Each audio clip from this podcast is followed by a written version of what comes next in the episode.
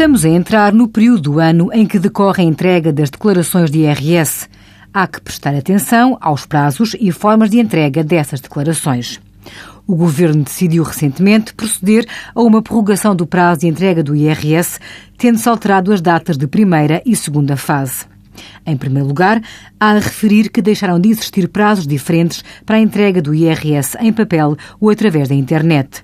A entrega da primeira fase passa a decorrer durante o mês de abril para se declarar os rendimentos do trabalho dependente e de pensões.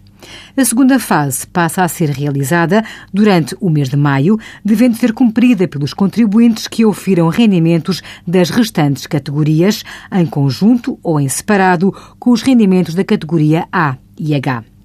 Os sujeitos passivos de IRS titulares de rendimentos empresariais ou profissionais da categoria B, incluindo aqueles derivados da transparência fiscal ou de heranças indivisas, bem como de rendimentos de capitais e daqueles enquadrados no regime de residente não habitual, estão obrigados a enviar a declaração de rendimentos através do Portal das Finanças.